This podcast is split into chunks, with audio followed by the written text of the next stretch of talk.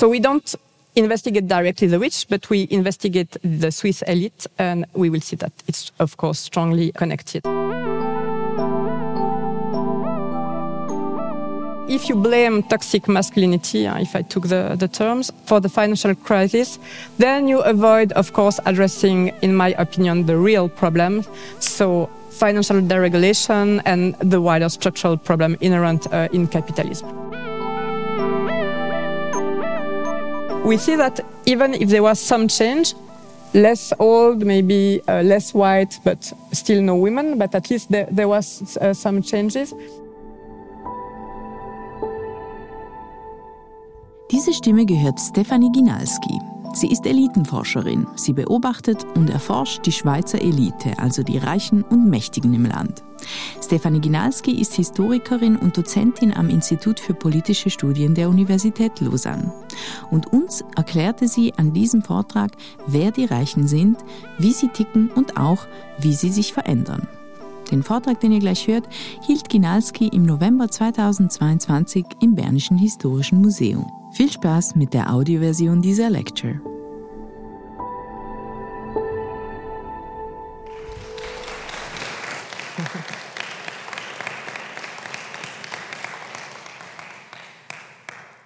Okay, vielen, vielen Dank, Anna, und äh, guten Abend. Also, es tut mir leid, dass ich äh, die Klischees über die Roman, die äh, sehr schlecht Deutsch sprechen, äh, aufrechterhalte. Aber ich denke, es ist äh, angenehmer, wenn ich die Konferenz auf Englisch vorsetze. Also, I will turn to English uh, now. So, thank you very much for inviting me to uh, this great uh, festival. I think it's uh, very important for the academic world to get out of the academic walls. So, I'm very happy to be here tonight. So I wanted to, to say a few words about who I am and where I speak from, but Anna just did it. So yeah, just so you know that my main area of interest are elite sociology as well as uh, the transformation of capitalism during the 19th and 20th century. So I have this kind of interdisciplinary approach between history and sociology. So, as she said, I would like to speak about the rich, but also the elite and maybe I will have three uh, general questions that I would like to address during the talk. The first one is who are the rich in Switzerland? The second one is who are the elite in Switzerland and more specifically the corporate elites? And then also I will discuss a little bit how these two uh, issues are uh, related. So I will start with a very uh, general consideration and then I will give more concrete and uh, empirical results regarding the Swiss case. So let me start with this uh, very famous quote uh, of Warren Buffett. Maybe you heard it already. Warren Buffett is an American businessman, a philanthropist. He is considered as the sixth most, uh, the, the, sixth uh, wealthiest man uh, in the world. So he's really uh, the, if we talk about rich people, he's really among the richest. And he quite unabashedly declared in 2006, uh, during an interview uh, with uh, a journalist of the New York Times, there's class warfare, all right, but it's my class, the rich class, that's making the war, and we are winning. So I think this uh, quote is quite illustrative of how the issue of wealth and inequality have been making a, a huge comeback, uh, both in academic and public debates uh, for some time. And it's also quite illustrative of how it uh, is connected to other questions that were maybe a little bit forgotten for some time, such as the class warfare uh, mentioned by Warren Buffett. So like all topical issues, this question of wealth and power inequality is also, of course, dealt with in films and series, such as, such as, for example, Succession. I don't know if you've seen it. It's kind of a great, I think, TV show on business elite, but also wealth and family capitalism. So if you haven't seen it yet, uh, I can recommend it and don't be uh, put off by the first two episodes, which are clearly not very good, but the rest of the series uh, is really, uh, I think, a really a great series and, and says a lot about uh, capitalism, uh, family capitalism, and as the title indicates, uh, the issue of succession among families. Another example is the movie Triangle of Sadness, I saw quite recently with uh, some friends who are in the room, uh, which is a satire of the ultra rich. And the, the movie actually won the Palme d'Or uh, in Cannes. And maybe you, you can, I don't know if you can read it, but it's written uh, that's the perfect comedy for our uh, times. So, just two examples to see uh, how it has become, again, a really uh, very popular uh, issue and theme. The ever widening gap between the richest and the poorest uh, has also been increasingly uh, debated and criticized in the public uh, area.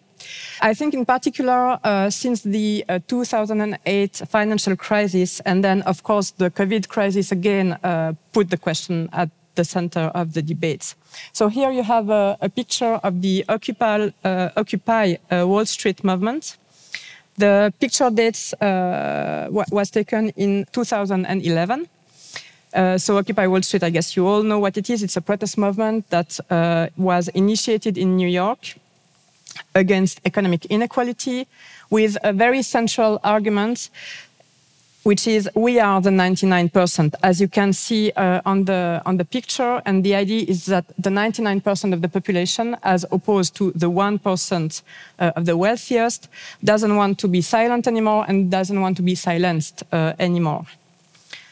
We can also, of course, think of the Gilets jaunes uh, uh, movement in France, uh, a little bit more recent, which is a kind of a heterogeneous uh, movement that denounced, amongst other things, the growing poverty of a large population of France and a large population of French uh, workers. And the claim that you can see also uh, on the picture is the idea, among others, that it's not fair to work uh, all day long just for the minimal wage. And it was one of the, of the central uh, argument of this, uh, of this protest movement. And then more here in Switzerland, we have this uh, initiative that was uh, proposed by the Young Socialists. We voted on it uh, last year, and they were calling for higher taxation of capital income, so notably on interest and dividends. And as you know, the, the initiative was uh, rejected, uh, but anyway, it again provoked uh, a huge debate in the society. And again, you, you find this idea of the 99%, the majority of the population, which uh, want to have more, um, at least uh, some part of the privilege that the wealthiest uh, have. So, uh, of course, all these uh, questions, all these issues have also been debated in the humanities for a long time. But I think here again we have kind of a, new, a renewed interest quite recently and maybe you've heard of Thomas Piketty. He's a French uh, economist who specialized in the study uh, of economic inequality, in particular in a very long term and comparative perspective. And he published in 2013 Le Capital au XXIe siècle, which became a huge bestseller, which is not so frequent uh, for uh, a book written by an economist. And I think there are maybe three arguments which are quite important and interesting for uh, what interests us tonight. The first one is the fact that, uh, according to him, inequalities have increased since the 70s after a short uh, reduction. The second argument is the idea that the inequality regarding capital are much more important than inequality related to paid employment. So, in other words, it means that there is a very strong social reproduction of inequalities over time, notably through uh, inheritance, and it's difficult to to reduce the gap even if you if you have a, a well-paid uh, salary. The last argument is there are many other, but the, maybe three that I would like to point out for this conference is the idea that inequality, according to him, again, is much more domestic than international. So it pits the rich against the poor within each country rather than between uh, different countries. So I won't develop this uh, question uh, further because I know there is another uh, conference on the issue of inequalities, but of course it's clearly related to the, quest to the question uh, sind? So then you have another book uh, of Thomas Piketty, and I just realized while I prepared the conference that uh, it was uh, just this year, I think, there is a comics on capital and ideology, but I don't know what it's worth. I just realized that yesterday was I was uh, finishing to prepare the conference. So uh, that's for a general uh, introduction. And now I would like to address more specifically the issue of what about Switzerland. And maybe what I can say is the fact that the subject is relatively little discussed in comparison to other countries such as uh, France, for instance. This is notably uh, related to the fact that we have like a certain political stability in Switzerland. You have this idea of a quiet country, neutral country. So this is probably part of the explanation. But there is also another uh, explanation that was already underlined in this book by uh, Karl Holliger, which was published in the early 70s, Die Reichen und die uh, Superreichen in der Schweiz, uh, where he kind of criticized the tradition of a certain discretion, but also certain opacity uh, of the Swiss elites.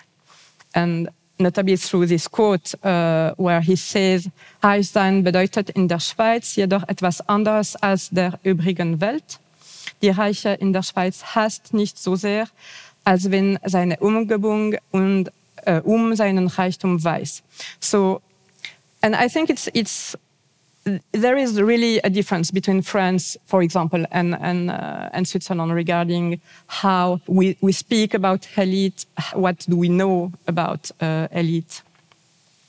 And it's uh, it's also related, yeah, to maybe a less good access to the archives, for, for, for instance.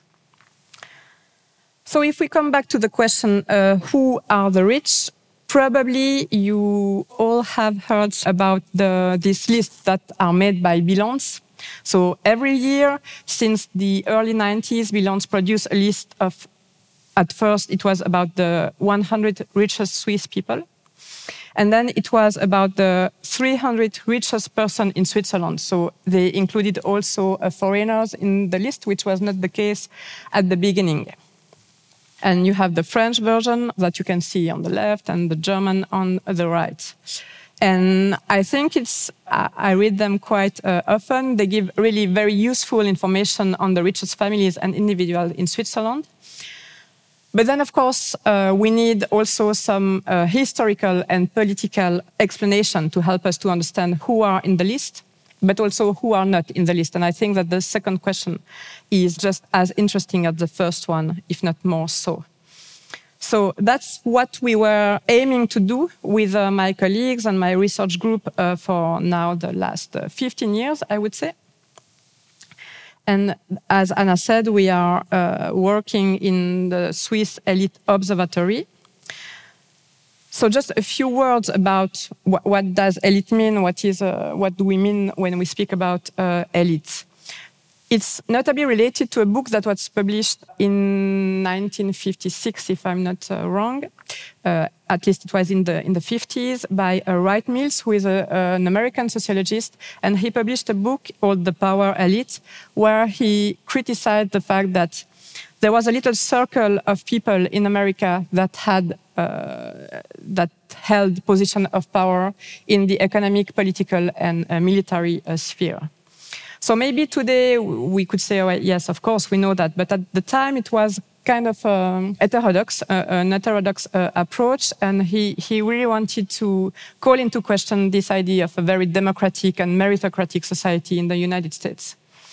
So in, in line with the, with the work of uh, Mills, uh, we also wanted to, to shed some lights on who are the people who might be considered uh, as uh, elite uh, in Switzerland.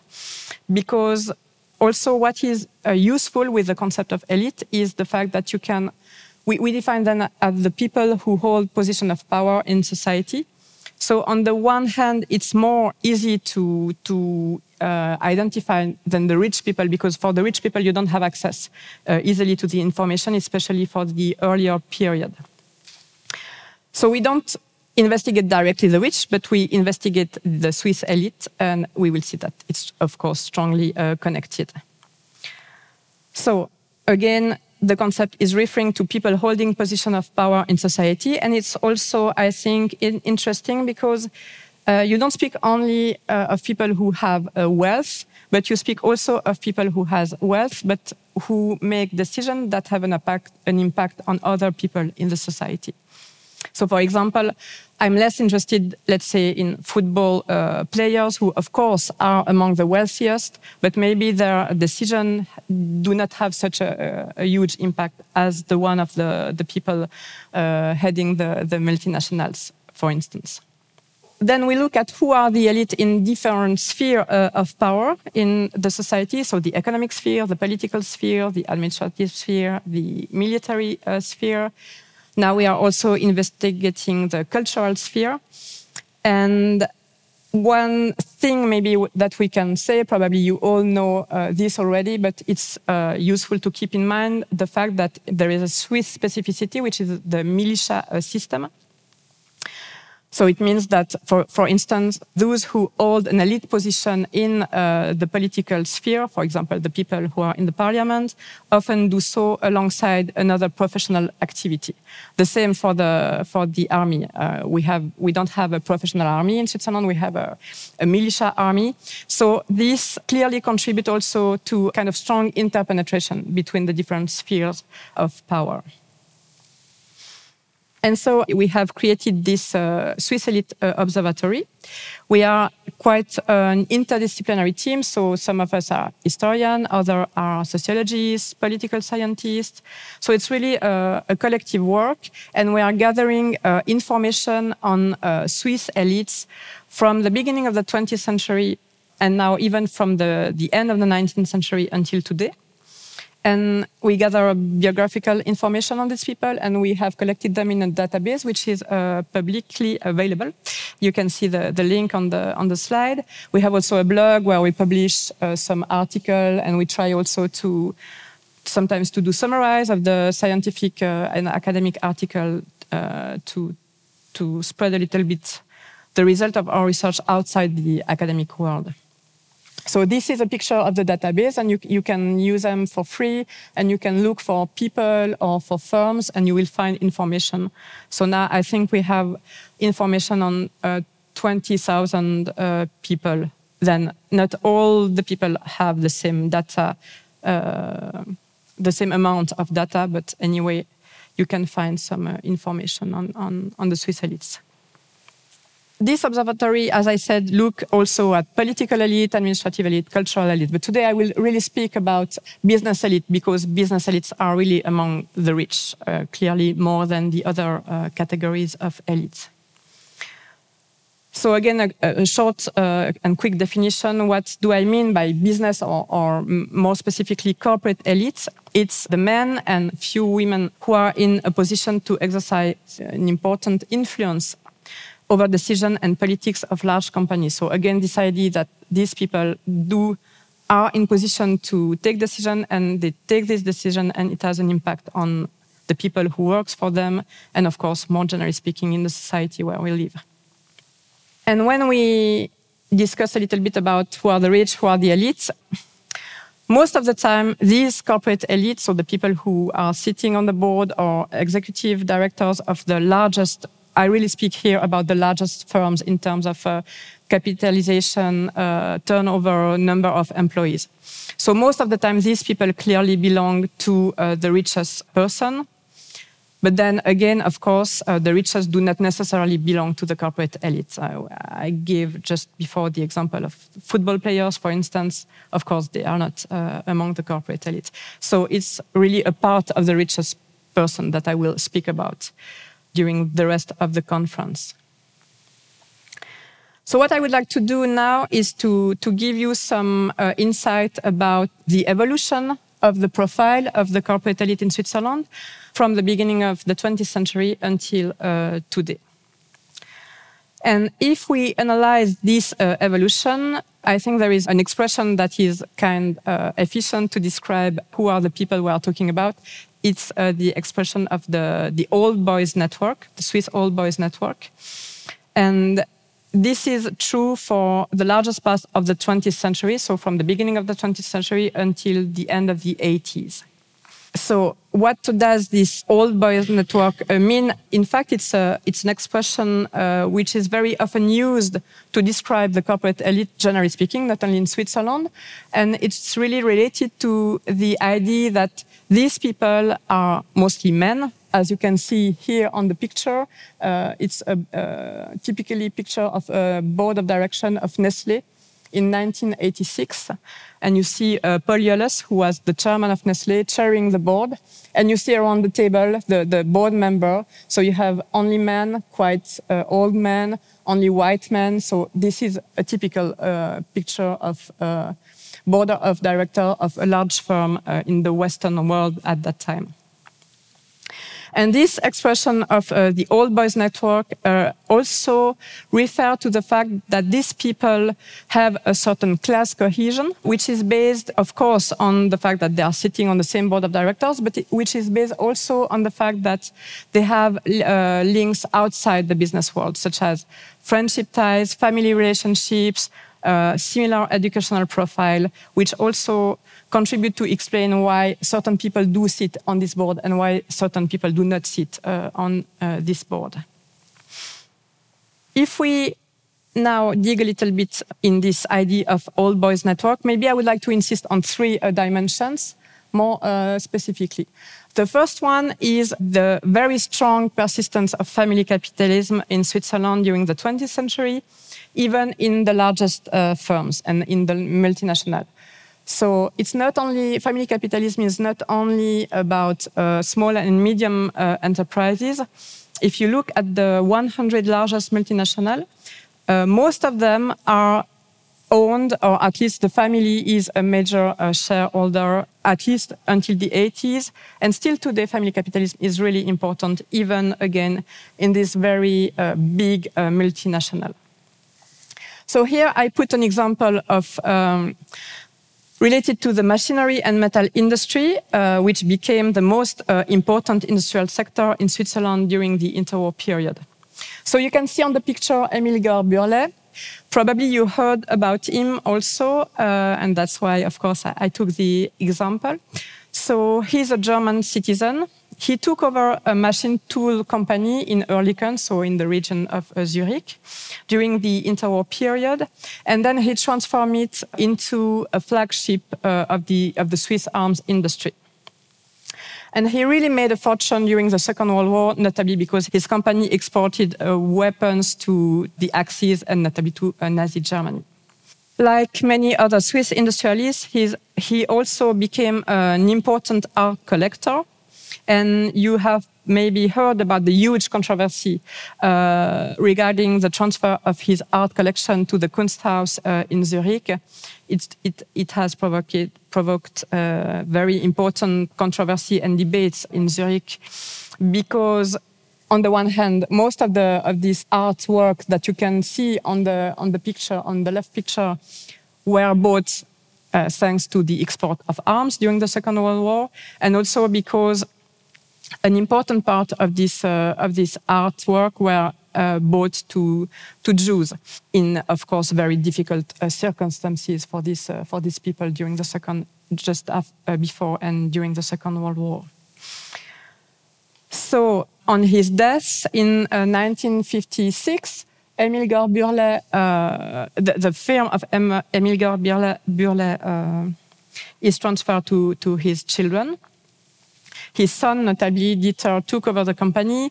The daughter is also sitting on the board of director, but she, she held less important position. She was mostly uh, dealing with the art foundation.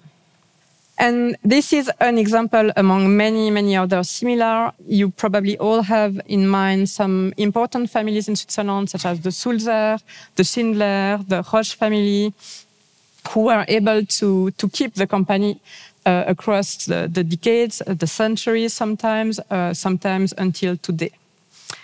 But to, to put it quickly, it means that you had almost no chance of owning or running a large company if you did not come from an upper class family. So it's not really a big surprise, you will say, but I think it's important to, to, to keep that in mind. And it's clearly related to what we said about Thomas Piketty uh, at the beginning of the conference. So this idea that, that there are a strong social reproduction of capital and that uh, this creates huge inequality uh, in the society still today, and even more since the 70s.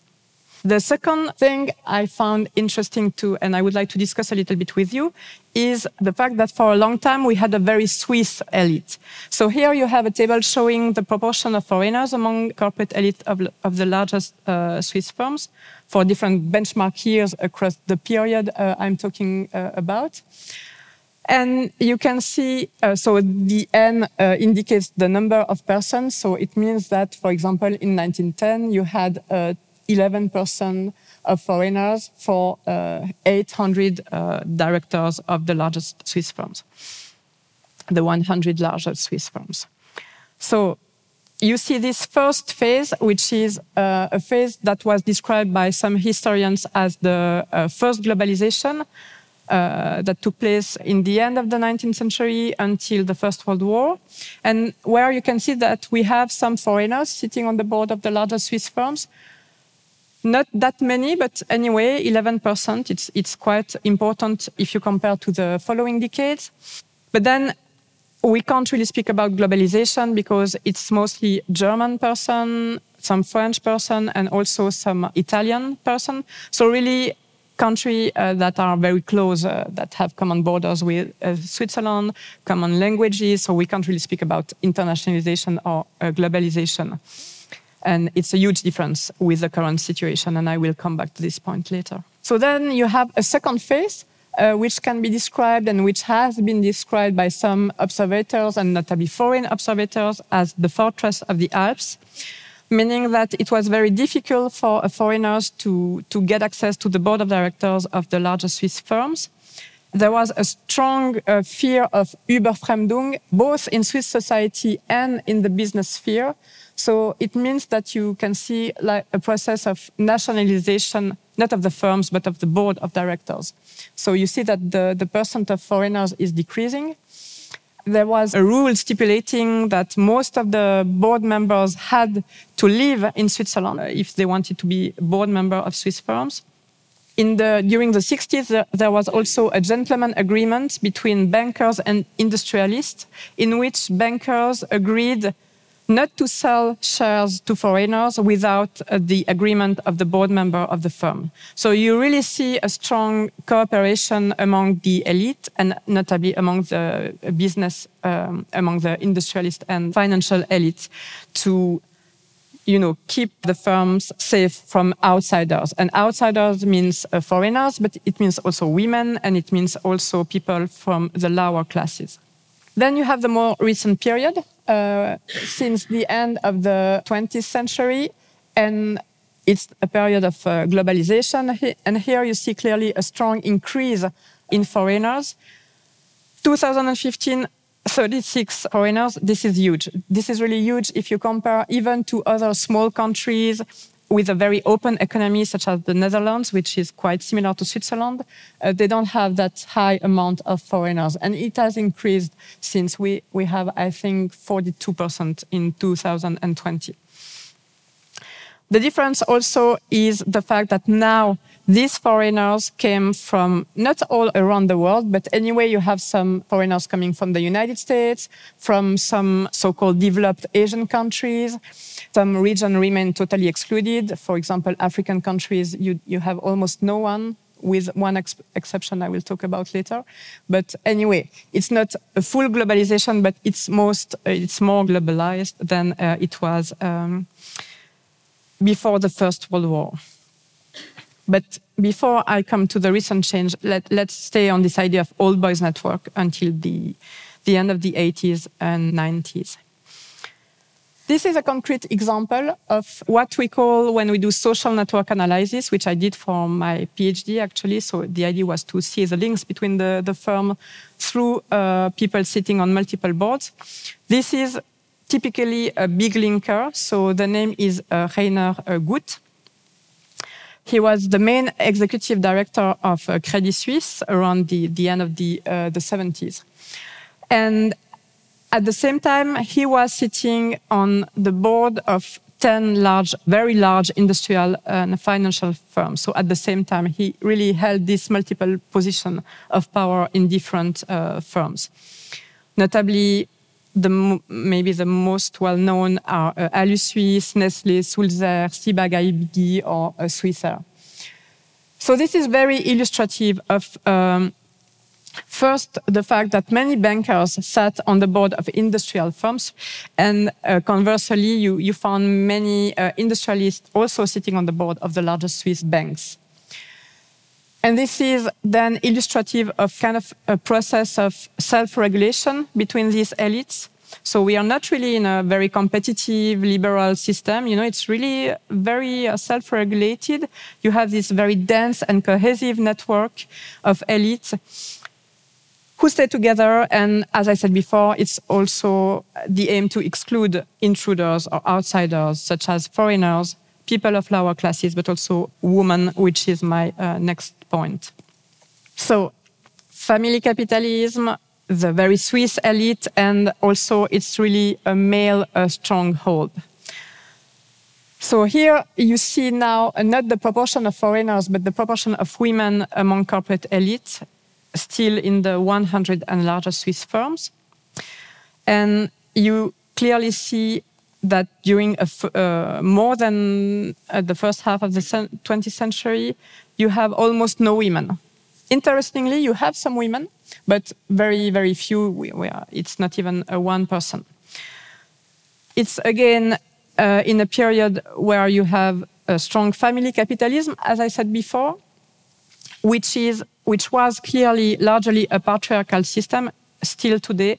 Anyway, the, the things are a little bit changing now, but at the time it was really uh, clearly very patriar patriarchal. So usually the business was passed on to the sons, as we saw with the example of Bührle just before, or sometimes to the sons-in-law, where they were not uh, male uh, heritors or when they were not interested in taking over the business, but never to, to the daughters. Of course, this is not a Swiss specificity. You, you see exactly the same in other uh, Western countries. What is, however, uh, specific to Switzerland is maybe two, two things that we have to keep in mind to understand that the situation was especially complicated for women. The first one is, of course, the fact that women did not have the right to vote and to be elected uh, before, at the national level, before 1971. And the second thing is the fact that until 1988, women uh, needed the, their husband, married women needed their husband uh, consent to engage in paid uh, employment. So 1988, it's really, really uh, late. And it also uh, helped to explain why Switzerland is so late when you compare to other countries regarding the situation uh, of women.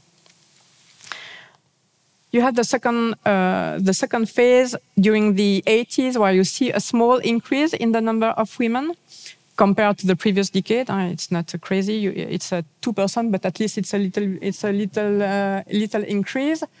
This is a period uh, marked by the, what some people call the second wave of feminism a wave that began in the early 60s and lasted roughly two decades, and a period marked really by a claim, notably by women, to have a better access to the labor market. And then you have the last phase we have discussed just before the, the period of the globalization. And it also had an impact on the entrance of women. And I think actually it's the most important uh, factor explaining the increase uh, in women notably because it was related to the huge rise in what we could uh, call uh, neoliberal feminism. And I will, I will come back to this point uh, at the end of my conference. So, to sum up, for the greatest part of the 20th century, the profile of the Swiss corporate elite and thus of a large part of the richest people in Switzerland was quite stable. So the typical figure was, as we have seen, an older man of Swiss nationality. Usually he had studied either law or engineering study at university uh, or he had completed an apprenticeship, especially in the banking sector. The apprenticeship was very important. And most of the time, he had also made a career in the Swiss army. Uh, we have already discussed that in, in Switzerland we have a militia army, and for a long time it was really important uh, to have uh, made a career in the army because it gave the impression that you had some leadership capacity. So you really see a clear overrepresentation of the people having uh, made a career in the in the Swiss army among the, the corporate elite. Of course, you will always find exceptions that prove the rule, but on the whole, if you are again a woman, a foreigner, or a person from the lower classes, you had almost no change, uh, no chance, sorry, of becoming part of this elite. So now the question is, to what extent did uh, things change at the end of the 20th century? And the answer is, it did change. On one side, it did change, and on another side, it did not change at all. And this will be the last part of my presentation. So we do observe uh, during the last three decades a partial fracturing of the Swiss corporate uh, elite. And this was related notably uh, to external pressure. We have already, I have already mentioned the globalization and the internationalization of the elite. So it had an impact because most of the time foreigners do not sit on multiple boards, such as Rainer Gut, as we have seen before you had also the rise of financial capitalism and the strategy of the firms became increasingly uh, shareholder value oriented. So what does it mean? To put it short, it means that um, the firms must generate uh, as much profit as possible in a short time for the shareholders of the firm. And this is really a change of strategy in the firms. Uh, it started in the United States, and then you see it also in Switzerland uh, since the end of the of the 20th century. And it really led to increasing competition among firms and among uh, corporate elites. The rise of the transnational uh, business feminism. Uh, I will again come back on this point in a, in a few minutes. But what I would like also to say, it's, it's not only external pressure, you also find people in the Swiss elite that want to introduce these changes. Uh, and we could describe the, them as new elites compared to, to the previous one. And it's also related to the fact that this elite became more and more divided on some uh, topics, such as uh, uh, European Union, for example. There were strong divisions uh, among the, the corporate elites on this question. So there were also internal pressure uh, which contribute to explain that this elite was not so much a very uh, cohesive old boys network as uh, before. So I would like to finish with two examples uh, which I find uh, interesting. The first one is the changing profile of the Credit Suisse CEOs. I think it's uh, very uh, illustrative. What happened in, in the Credit Suisse during the last three decades is uh, very illustrative of the changing profile of the Swiss elite, generally speaking.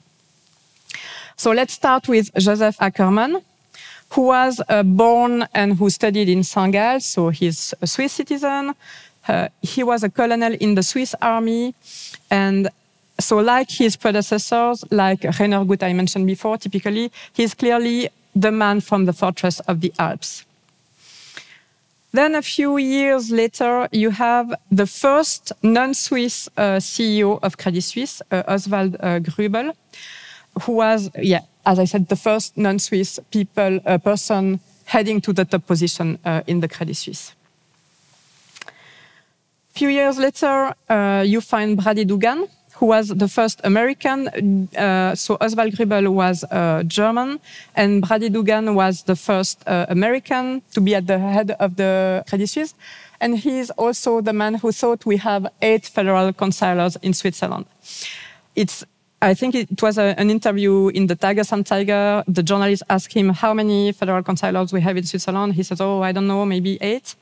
And I think the fact that he does not know is very illustrative also of the change in foreigners that we do find in Switzerland. So if you remember the example of Emil Georg Bührle, he's a German citizen. But then he comes in Switzerland, he asks for the Swiss nationality, then he starts buying artwork, he enters in the Zürcher Kunstgesellschaft, so he really became very integrating in uh, very integrated in the Swiss society, and this is mostly the case for the foreigners who were sitting on the board of the largest firms during the first half of the 20th century. Brady Dougan is much more illustrative of this moving uh, directors. So they are in a firm in a country and then in a firm in another country, and they do not necessarily uh, stay in Switzerland, and they do not sit on multiple boards as some foreigners did at the beginning of the 20th century.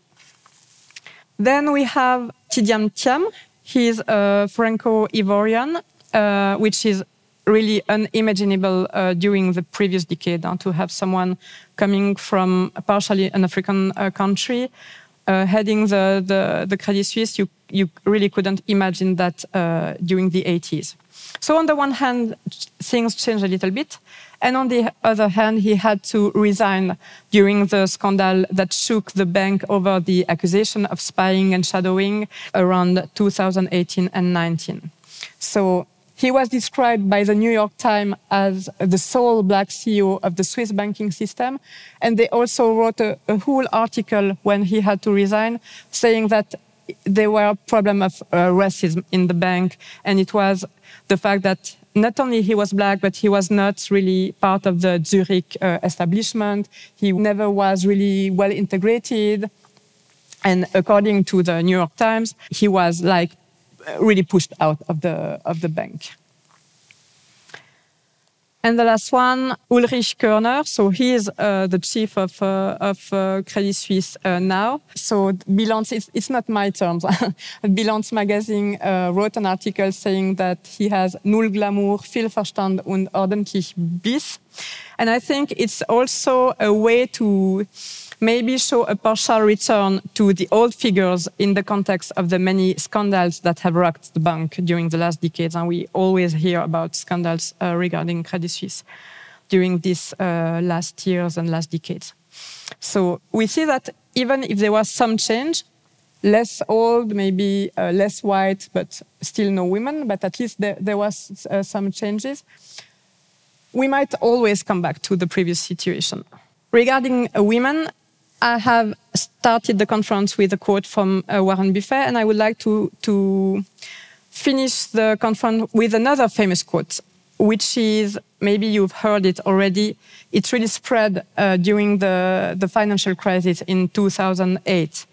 So, this idea that if Lehman Brothers had been Lehman Sisters, there won't have been a financial crisis in 2008. So, you really could read that a lot uh, during the crisis. And it was again said by Christine uh, Lagarde, who is the, the chief of the International Monetary Fund, quite recently in an interview with The Guardian. And I think it's a very interesting and surprising effect of the financial crisis, how it favored the rise of, I've mentioned it before, uh, transnational business uh, feminism. And this quote is really illustrative of this. So, what does it mean? If you read the interview, Christine Lagarde said that male domination of the banking industry made the collapse of Lehman Brothers, so the bank that started the, the crisis, more likely. She also said that a key ingredient of reform would be a more female leadership in finance. And I think it's kind of problematic to, to say that kind of things for at least two, two reasons. The first one is that if you blame toxic masculinity, uh, if I took the, the terms, uh, for the financial crisis, then you avoid, of course, addressing, in my opinion, the real problem. So, financial deregulation and the wider structural problem inherent uh, in capitalism. And the, third, uh, the second problem is, of course, that you tend to uh, reproduce gender stereotypes. Uh, this idea that women are naturally uh, more reasonable and uh, men would be naturally more uh, risk taking. And what is interesting is that this uh, alleged feminine characteristic, such as risk aversion, non competitive behavior, had been perceived for a very long time as really not uh, compatible with leadership. And now they have become more and more value, notably in the aftermath of the financial crisis. And again, it's I think, a very convenient uh, solution not to address the real uh, problem. So at the end, probably uh, you see changes only on the surface, but not really a real solution to reduce the gap between the poor and the rich. But then maybe my colleague who's speaking about increasing inequalities will come back uh, to this point. So I just wanted to say that if we are interested in the topic of corporate Swiss corporate elites, we have with my colleagues published two books, one in French, one uh, in German. It's the same one, it's just a translation. It's quite short. It's really a synthesis of our result. And yeah, I think I was a little bit too long. I'm sorry about that. So I will start stop now. Thank you very much for your uh, attention.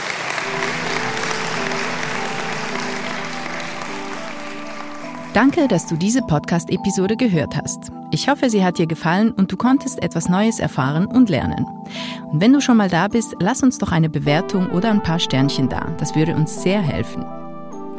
Und wenn du mehr Vorträge vom AHA-Festival hören willst, abonniere diesen Podcast und folge uns auf Instagram und Facebook. Auch über Feedback freuen wir uns sehr. Schreib uns eine Mail an am.aha-festival.ch. Aha, ein Podcast für Wissen ist eine Zusammenarbeit von Christoph Fellmann und mir, Anna Matjaschewitsch. Mitproduziert und komponiert hat Nikola Milos Misic.